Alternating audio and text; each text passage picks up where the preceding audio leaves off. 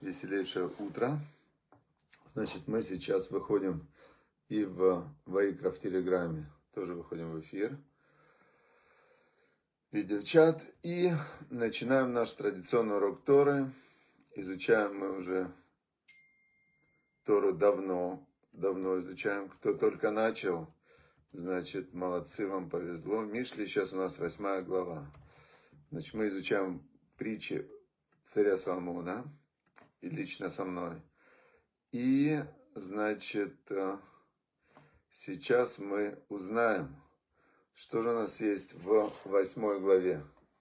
В восьмой главе о чем там идет речь. Сейчас мы узнаем. Готовы? Значит, сейчас я возьму книжку.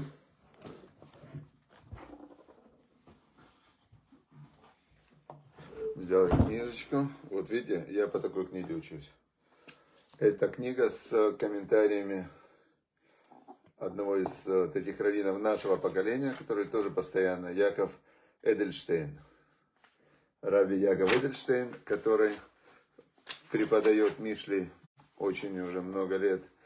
И, значит, если что-то мне непонятно остается, я смотрю комментарии Малбима и Веленского Гаона. Хорошо, значит, восьмая глава, мы дошли уже, представляете, до восьмой главы. Почему? Как мы дошли? Потому что сегодня 8 сентября. И мы идем по-простому, сколько успеваем за 25 минут выучить, столько мы выучиваем из главы, которая соответствует дню. И получается, что если 30 дней в месяц мы успеваем пройти 30 глав, а если 31, 31 главу. И начинаем по новой. В этот раз я решил э, не брать самые такие интересные отрывки из главы, а идти вот подряд. Значит, мы успеваем где-то проходить 5 отрывков, 5 отрывков, но глубоко. Следующий цикл я сделаю с 6 отрывка, например, до 10. Следующий цикл с 10 по 15. И мы в среднем будем там за несколько месяцев, но мы глубоко сейчас проходим Мишлей. Значит, в восьмой главе начинает царь Соломон. Начинает царь Соломон со следующего благословения, уже говорил до урока. Начинает он со следующего отрывка. Восьмая глава. А, настроиться. Перед тем, как учишь Тору, нужно настроиться, для чего ты ее учишь, и включить то, что называется намерение. Это очень важно. Все действия делать с намерением. Не делать вещи просто так, особенно учить Тору. То есть намерение понять что-то важное от Всевышнего, что поможет присоединиться к Богу, что поможет понять, что Он от нас хочет, что поможет действовать так, как Бог сказал правильно действовать, что поможет построить счастливую жизнь в этом мире и вечную жизнь в мире грядущем. Все очень понятно, четенько настроились, все. Не просто так, ну посижу сейчас, посмотрю, что там Искак расскажет. Очень должно быть важно это намерение, чтобы все твои действия были во имя небес. Первый отрывок говорит царь Соломон. Алло, хахма тикра. Вот ведь, говорит царь Соломон, хахма, божественная мудрость, она зовет, она взывает. Слово тикра это как зовет, взывает утвуна, а сообразительность и логика титенкула дает голос. А, как мы уже знаем, есть э, три основных э, обозначения для информации. Значит, есть информация, которая называется хахма. Хахма это переводят, э, иногда переводят мудрость, иногда наука. Но слово хахма это дословно, как бы, да, вот если суть его попытаться схватить, это некое знание хахма. Когда мы говорим сейчас о Торе, то хахма – это то знание, которое пришло от Бога в виде неких аксиом, которые он передал через э, пророков, то есть это воля Всевышнего, переданная через пророков в виде неких аксиом. Это называется хахма, божественная мудрость. Так Малбим объясняет. И поэтому она взывает. То есть хахма это то, что идет оттуда к тебе. Вот ведь хахма, божественная мудрость, взывает у твуна. Твуна это бина, твуна это от слова ливнот, строить. Это логика, это умение интеллекта человека. Интеллект это то, где мы обрабатываем всю информацию. Так вот, интеллект, он обладает своей такой функцией, что мы можем делать причинно-следственные связи. То есть мы можем логически делать выводы из чего-то и соединять что-то в какие-то предположение. Это все мы делаем вот этим, то, что называется твуна. Это когда мы объединяем несколько вещей в одну. А, значит, а, мама пришла с работы раньше. А, она расстроенная. Это значит, что у нее неприятности на работе. Вот, вот это, это значит, это твуна. Мы объединили два факта и объединили их в одно какое-то предположение. Или, например, что такое бина? Мама пришла, мама пришла, значит, раньше с работы, она в плохом настроении. Это значит, мы идем вглубь на себя. Что отсюда, какой можно сделать вывод? Не объединив, что там было на работе, а наоборот для себя, вглубь. Это значит, что лучше с ней не разговаривать сейчас. Правильно? Пока она расстроенная. Это все мы делаем качеством, которое называется бина или твуна, строим, логика. Так она титенкула, она дает свой голос. То есть божественная мудрость, она взывает извне, она изнутри никак тебе не взовет, потому что э, мы не пророки. Как бы нам не хотелось считать себя пророками, но мы не пророки. Теперь получается, что Поэтому мы можем только божественную мудрость услышать от кого-то, а потом внутри мы начинаем ее обрабатывать, и вот этот голос, который звучит внутри, это голос твоей логики. Главное не перепутать. Как есть известный, известная есть история, когда человек один в казино проиграл все деньги и вышел расстроенный, и тут он слышит такой внутренний голос, у тебя же еще осталось спрятанное там кольцо твоей покойной матери, это твой последний шанс, пойди заложи его. Он пошел, заложил это кольцо, которое старинное для него, памятное было. Ему внутренний голос говорит, иди, значит, поставь все, иди в зал. Он пошел. Не став, не став, не став, потом внутренний голос говорит, поставь все деньги на красное. Он ставит все деньги на красное, крутится, крутится, крутится, бах, выпадает черное. Он такой стоит, и внутренний голос говорит, Боже, как я ошибся. Вот э, главное не перепутать, потому что часто человек э, свой, свои какие-то инсайты, то, что у него он придумал сам, логика, он выдает, что это мне ангел сказал. Ангел сейчас ни с тем не разговаривает. То есть есть у нас принял информацию от кого-то или из Торы, если это божественная мудрость из Торы, и потом все остальное внутри, это уже ты сам обрабатываешь внутренний голос, это это твоя внутренняя логика. Все. Второй отрывок он объясняет. Берош мерумим алейдерех бедный тивот ницава. Если человек читает без объяснений, без комментариев, то что какой-нибудь текст выходит? С рож, как бы с гор, с высот высоких, она прокладывает путь. И дом, э, который стоит э, на перекрестке дорог, она устанавливает. Непонятно. То есть, если мы смотрим на это просто как на притчи, да, какие-то притчи, тексты какие-то, и пытаемся своей логикой понять, то тут вообще непонятно, о чем речь. Но если мы понимаем, что речь идет о, о божественной мудрости, так нам понятно, что она спускается, э, спускается сверху, да, с гор. Это как есть известный псалом, когда Яаков стоит и говорит – Э, Шира Малот, песня восхождения, да, это псалом Давида. Эса Эйнай Эль Аарим, он говорит, подниму я глаза к горам. Мы айн его изри, откуда придет мне спасение? Это он задает такой вопрос. Это вопрос, который возникает иногда в душе, в сердце у любого человека, когда он понимает, что он не контролирует ситуацию.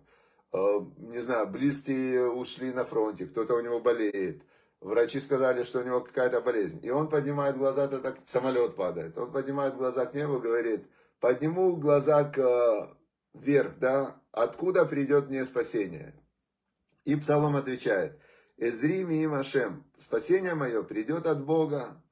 Осе Шамаем Варец, который сделал небо и землю, он может все, значит, от него придет мне спасение. Но почему-то у большинства нет вопроса, а я-то что буду делать, чтобы Бог мне помог? Да, то есть мне же надо тоже с Богом как-то быть хороших. И вот здесь второй отрывок царь Самон нам говорит. Сверху спускается эта божественная мудрость на пути, то есть она выстраивает твои пути. Выбор в жизни, как себя вести, как жить, это путь. Беднити вот Ницава. И поставит она вот эта божественная мудрость, установит она дом, который будет стоять устойчиво на перекрестке дорог. Потому что жизнь это перекресток семи дорог. Вот и я. Да? То есть ты стоишь все время на перекрестке. Чем заниматься, как поступить, как сделать, куда двигаться, с кем общаться, с кем не общаться. Э, там, ну, миллион вопросов. Третий отрывок. Лияд шарим лифи корет. И вот она, э, вот эта вот мудрость божественная, она стоит возле ворот э, города. Мево птахим тарона. И возле, возле каких-то крылец она поет. Вообще непонятно, какой крылец, зачем она стоит возле ворот города. Теперь объясняют нам великий такой мудрец, его зовут Малбим, да? Э, Малбим это сокращение, его, не помню, Лейбуш, какое-то длинное имя, сокращение Малбим. Он, кстати, похоронен в Киеве, где-то он умер в 1900 уже, ну, до революции он умер. Он умер до революции, может, лет 30 до революции он умер, да, конце прошлого века, позапрошлого века. Он говорит, обратите внимание, есть четыре, четыре как бы э, метафоры, которые использует царь Соломон. Четыре сравнения. Он говорит, с гор она спускается, на перекрестке дорог она установлена, а возле ворот она, значит, возле ворот она возле ворот города и возле э, каких-то крылец она поет. Он говорит, так вспомните, есть же четыре уровня понимания Торы. Пшат, простой уровень понимания Торы, что читаю, то понимаю. Это мы прочитали с гор с каких-то и так далее, любой может понять. Это первый уровень пшат, его все понимают. То есть э, изданные книжки, пятикнижия Моисея, Тора, в христиане ее назвали, вообще Ветхий Завет почему-то назвали. Это Слово Бога. Какой это Ветхий Завет? Это, это Слово Бога. Но все читают, понимают. У меня один мой друг есть, очень умный человек, кандидат наук. И он, значит, э, он не еврей, армянин. И он, ну, умнейший человек, он хочет понять, докопаться до, как работает мир. Единственное, у него есть очень простая цель – заработать много денег. То есть он, у него намерение простое – это заработать очень много денег. Сейчас мы чуть на эту тему тоже поговорим. И он, естественно, он, его кандидатская диссертация была влияние национального, а, национального религиозного признака, в общем, на, на финансово-экономическую жизнь а, то ли России, то ли мира. В общем, он исследовал эту тему.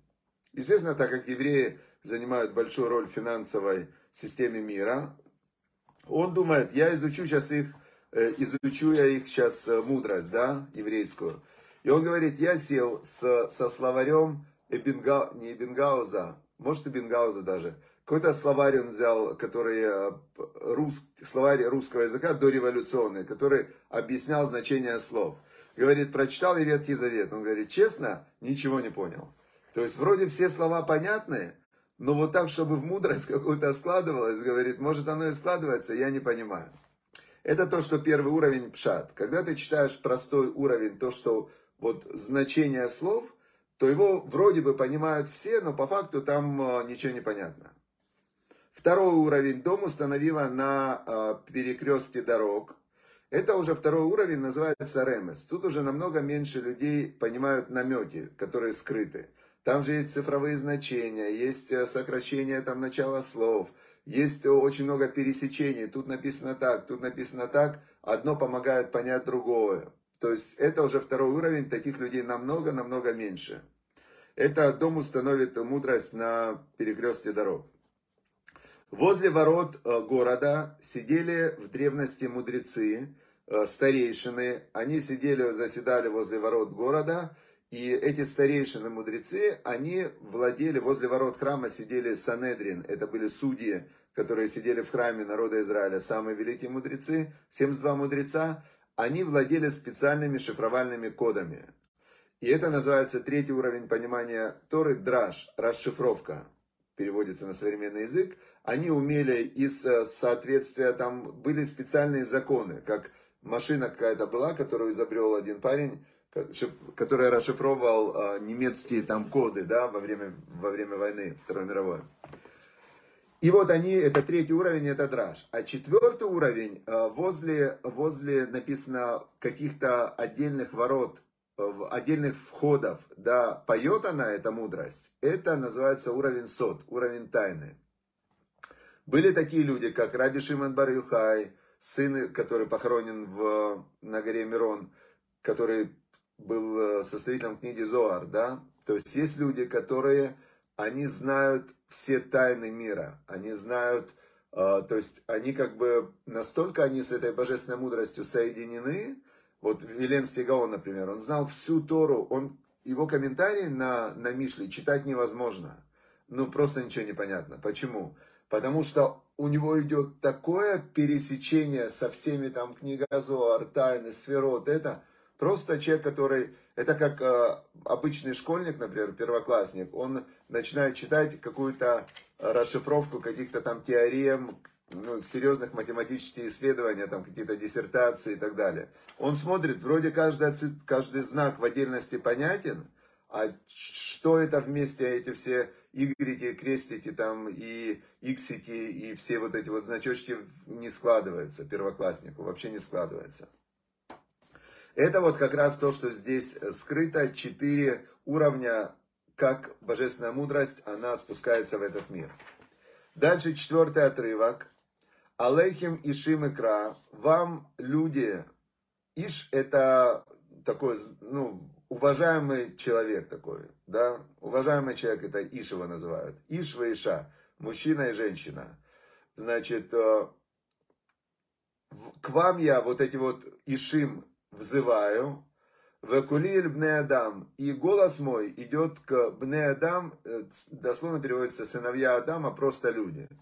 То есть есть люди, которые такие масштабные, такие прям... Вот я вчера проводил лекцию про лидерство, да, лекцию про лидерство. И студенты эти, вот мы пытались э, да, как бы понять, кто такие эти лидеры, которые, которые двигают мир. Они умнее других. Не всегда, вообще чаще нет. Ну, не чаще нет, но не, не всегда. Есть люди намного более умные. Они сильнее других? Тоже нет. Они... Почему они становятся лидерами, которые определяют судьбы мира вообще, да? Есть люди, которые, вот лидеры, которые двигают мир, которые там... В чем, в чем разница? Разница очень простая. Они внутренне не, не отличаются. У каждого есть связь со Всевышним, у каждого есть потенциал интеллекта, у каждого есть потенциал силы, не, неиспользуемый практически вообще. Но чем отличаются лидеры от последователей, от нелидеров? Только вот этим вот внутренним разрешением а, поставить свою собственную цель, и эту собственную цель достигать, вовлекая в нее других людей, чтобы они стали их командой, то есть используя ресурсы других людей. Вот это то, что делают лидеры. А кто лидеру дал разрешение быть лидером? Вот это большой вопрос, потому что всех детей в мире, ну практически всех детей, большую часть, 99% детей, первых 10 лет тренируют быть не лидерами, быть последователями, быть послушными, быть теми, кто идет за кем-то. И получается, что у кого-то не срабатывает эта программа по каким-то причинам, они говорят, а я слушаться не буду. И здесь непонятно, почему они говорят, потому что та же, например, э, Коко Шанель почему-то мне пришла в голову. Она была в детдоме, ее там э, ну, вообще просто прессовали как невозможно. Но она убегала из этого детдома, она сказала, нет, я не буду никого слушаться. И потом она всему миру сказала, как одеваться. Типа, я знаю, что вы будете нюхать и как вы будете одеваться, и все, я Шанель. А почему это ты Шанель? Кто ты? Я, я так вижу. Значит, вот так я вижу. Какая у них есть общая, я сейчас не буду, как раз есть много исследований на эту тему. Есть э, Малькольм Гладуэлл, книга называется «Лидеры и аутсайдеры». Он там проводит исследования на тему э, гения и аутсайдера. Он там изучает разницу, почему некоторые реализовывают свой талант, а другие, которые доказаны, они талантливее. Э, то есть, ну, это видно по, там есть человек с самым высоким IQ в мире. Э, почему, что между ними, какая разница. В общем, здесь э, царь Самон тоже приводит это разделение. Он говорит, есть Ишим. Это люди, которые, ну, как бы самое близкое слово, такие важные люди, которые выбили себе какое-то место в этом мире под солнцем. такое, достигли они реализации какого-то своего потенциала в глазах других людей. И Бне Адам, сыновья первого человека, которые люди с таким же потенциалом, но они не смогли реализоваться. И дальше он продолжает, э, в каждой главе он вначале нам дает вводную такую часть а, о том, что такое мудрость и как это все работает. То есть прежде всего мы к чему пришли со студентами? Прежде всего мы пришли к тому, что человек, который хочет пробудить свое лидерство, то есть свое внутреннее вот это вот силу решать, действовать, выбирать свою цель, он первым делом должен отстегнуться, осознать себя, понять себя. То есть перестать быть человеком ведомым, и только потом у него как бы прорастет это его, его лидерство, да, его то, что он хочет. И дальше нужно по чуть-чуть научиться отстаивать вот это свое право э, быть, э, быть собой. Это тоже, э, это страшно, потому что когда ты отстаиваешь свое право быть собой, то те люди, которые тобой раньше управляли, они тебе говорят, послушай, а что это ты вообще, куда ты? Я тебе говорю, надо быть таким, или будут у тебя неприятности. И вот, вот это вот право быть собой, оно очень сильно, э, очень сильно оно, как сказать, ну, страшно. А второе, когда человек выбирает быть собой, то ему еще больше страшно. Он же не знает, а как все работает, как устроен этот мир. И у него большая вероятность ошибиться, потому что когда он начинает идти за собой, то, а он не знает, это называется бешерирут либо по запросу своего сердца. Это тоже не лучший вариант если ты не знаешь, как работает система. Но если ты знаешь, ты учишь Тору, ты знаешь, как работает система, и ты начинаешь тогда идти за своим сердцем, соблюдать заповеди, молиться Всевышнему, выполнять его волю, то у тебя, конечно, успех гарантирован везде. И вот царь Самон в пятом отрывке, он нам говорит такую вещь. Авину птаим арма. Он говорит, поймите, птаим это наивная хитрость. Укселим авину лев. И грешните по вожделению, поймите сердце свое, да, как работает ваше мышление. Значит, есть люди, а, которые называются наивные, птаим. То есть они привыкли, это как раз самый такой яркий а, тип последователей, которые верят всему, что им говорят. Вот им сказали с экрана там, идем туда, идем, идем сюда, идем. Вот это модно, хорошо. Вот это не модно, хорошо. Вот это там а, сейчас все идем на Барби, идем. Значит, сейчас все покупаем это, идем. А сейчас на выборы, да. Это называется птаим наивные. И царь Самон говорит, ну поймите вы глубину, вот чуть-чуть гляньте в глубину. То есть все, что вам говорят, делайте. Смотрите фильм Барби, это же не для вас говорят, а для тех, кто создал фильм. Они 150 миллионов долларов вложили в производство фильма, 150 миллионов долларов вложили в рекламу фильма. Теперь они этот фильм качают по всему миру, и все прокачиваете кинотеатры, владельцы, они заинтересованы, чтобы этот продукт больше продавался, потому что они забирают половину от сбора. И получается, что его продали на миллиард триста, значит 650 забрали, прокачите миллионов, 650 осталось. Создатели фильма 300 вложили, 300 заработали. Вот и все. Нету здесь никаких там фильмов, развлечений и так далее. И люди, как вот эти вот наивные, они все идут, тратят время своей жизни на то, чтобы посмотреть какую-то историю, которая им же в голову вкачает социальный заказ, а, значит, а, каких-то еще плюс а, политических, политических лидеров, которые, которые в связи с теми, кто сделал этот фильм. Вот это вот чуть-чуть мы заглянули сейчас за кулисы того, что происходит. И царь, откуда мы это знаем? Авину это, леавин это понять вещи из вещи, логика. Птаим, наивные, поймите хитрость. Вот когда вы несколько хитрых вот этих схем посмотрите, у вас уже будет видно каждый раз вот этот вот, э, как сказать, закулисье того, кто, ну, кто на вас влияет. У ксилим авину лев. Ксилим это грешники по вожделению. Значит, есть два типа, два типа э, основных базовых типа преступлений против Бога. Первый тип преступления базируется на желании человека э, алчность, назовем это алчность, да, на нем базируется на алчности, значит, грабеж, кража, обман, э, это все базируется на стремлении к алчности, забрать больше себе, больше и больше, э, как бы захапать себе вот прям больше э, денег, да. Это первый, как бы, корень преступлений. Второй корень преступления – это вожделение тела. больше съесть вкусной еды, то есть это то, что животный инстинкт, который есть в каждом из нас, э, все, что связано с развратом, с этим, то есть удовольствие тела. И здесь ксиль это тот, кто не может э, совладать со своими вожделениями. То есть вожделения, они им управляют. Вот он захотел, ну не могу я сдержаться, ну что, ну не могу. Вот это ксиль. Теперь, как он может сдержаться? Когда он начинает понимать работу своего мышления, он понимает, что его желание это просто как волна, которая поднимается и спадает. И если он просто отвлечется в этот момент на что-то, начнет Тору изучать, начнет что-то делать другое и так далее, то эта волна, она моментально спадает.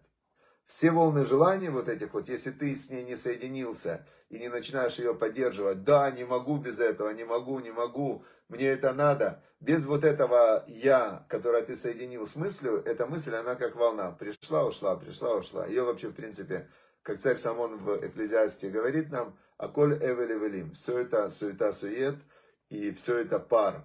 И мысли, любая мысль, это пар. Вообще любая мысль. Теперь, если ты этот пар зацепил, зафиксировал, и начинаешь его написать на скрижалях своего сердца, визуализировать, повторять, налезать на горло. Мы берем слова Торы. Это тоже, когда ты их слышишь первый раз, это пара. Это просто вот Исхак сказал, я услышал, что-то у меня там мелькнуло, блеснуло в голове и ушло. Но когда ты берешь любое слово, повторил его сто раз, фразу какую-то, а что я буду делать, а как я буду это использовать, а рассказал кому-то, оп, оно уже перестало для тебя быть паром. Вот точно так же говорит он нам кселим, грешники по вожделению, а винули, поймите свои сердца, как у вас все это мышление работает, и вы сумеете победить все свои вожделения, зависимости, привязанности и а, вот эти вот мысли, которые вас терзают, что вам что-то надо или вы чего-то боитесь, все это пар. И если вы поймете, как работает ваше мышление, то этот пар рассеется, а что останется? Чистый свет Торы. Чистый свет Торы. Свеча – это заповедь, Тора – это свет – а путь жизни – это моральная дисциплина. То хохот мусар – это увещевание. То есть то, что мы сейчас изучаем, это как раз то, что если это использовать, то завтра будет легче. Это как дисциплина. Сегодня тебе сложнее, вот уважать жену больше, чем себя, да, Дамир. Потому что если ты ее не будешь уважать больше, чем себя, то завтра она тебе сделает неприятности такие, а послезавтра дети непонятно куда денутся. Поэтому лучше уважать жену больше, чем себя. Она будет тогда э, себя хорошо чувствовать, будет тебя тоже уважать, э, как минимум, жене. Кстати, есть указание. Мужу нужно уважать жену больше, чем себя, а женщине указание, знаете, какое дает Тора? Уважать мужа больше, чем надо. Это очень, э, вот, это очень хороший вопрос. Вот вдумайтесь, насколько, какая велика мудрость Торы. Для мужчины критерием уважения является почитание, является он сам. Ну что мужчина? Он говорит, я что? Я, значит, э, сплю там, ну, мужчины неприхотливые в основном, да, мужчины такие аскеты. Тора говорит ему, нет, ты не суди жену, как ты, она не друг твой, не товарищ, она с тобой вместе там в армии не служила, у нее другая психика. То есть ты вот возьми меру уважения к себе и умножь на два. Вот тогда ты поймешь, что она чувствует и как надо к ней относиться. Теперь женщина, которая знает, что такое уважение, почитание, но она видит в мужчине все его недостатки. И она говорит, а я не, дал, ну, я не буду его так уважать, он же мне и там не так сделал, и так не так. Я ему дам то уважение, которое он достоин, с моей точки зрения. Тора говорит, нет, ты должна уважать его больше, чем надо. То есть то, что тебе кажется, что вот прям надо, вот ты его должна уважать больше, чем это. Потому что твой глаз, он, знаете как, когда снайпер стреляет, он делает поправку на ветер. Так мужчине объяснила Тора его мужским языком больше, чем себя. Она не ты, она другая. А женщине объяснила Тора на ее языке больше, чем надо. Ты считаешь, что его не надо, или вот ты его уважаешь уже достаточно? Нет, этого как раз и недостаточно. Больше, чем надо, ты должна уважать своего мужа. Все, друзья, значит, всем шаббат шалом, удачи, успехов, чтобы на шаббат вы почитали недельную главу Нецавим, очень-очень э, прямо одна из самых важных, это последний день жизни Машера Бейну, Моисея, последний день, это его предсмертная речь. И он вот прямо ее говорит, почитайте перед шаббатом, шаббат, и с Божьей помощью, чтобы Всевышний вам дал много-много ресурсов для хорошей жизни в этом мире и в следующем мире. Запишите свои выводы, пожалуйста. Поделитесь этим уроком, если вы что-то полезное для себя узнали. Поделитесь, потому что мы все друг от друга зависим. И чем больше будет вокруг добрых, адекватных, спокойных, любящих людей, для которых вы автор Лирака Камоха, это действительно возлюби ближнего как себя, это действительно не пустые слова, то будет шалом внутри, шалом в семье и шалом во всем мире. И война закончится с Божьей помощью, если мы будем хорошо молиться и будем распространять Тору. Значит, божественный свет победит, и злые люди, они остановят войну, и, и все, и будем жить в мире опять. Все, всем пока, шабашалом.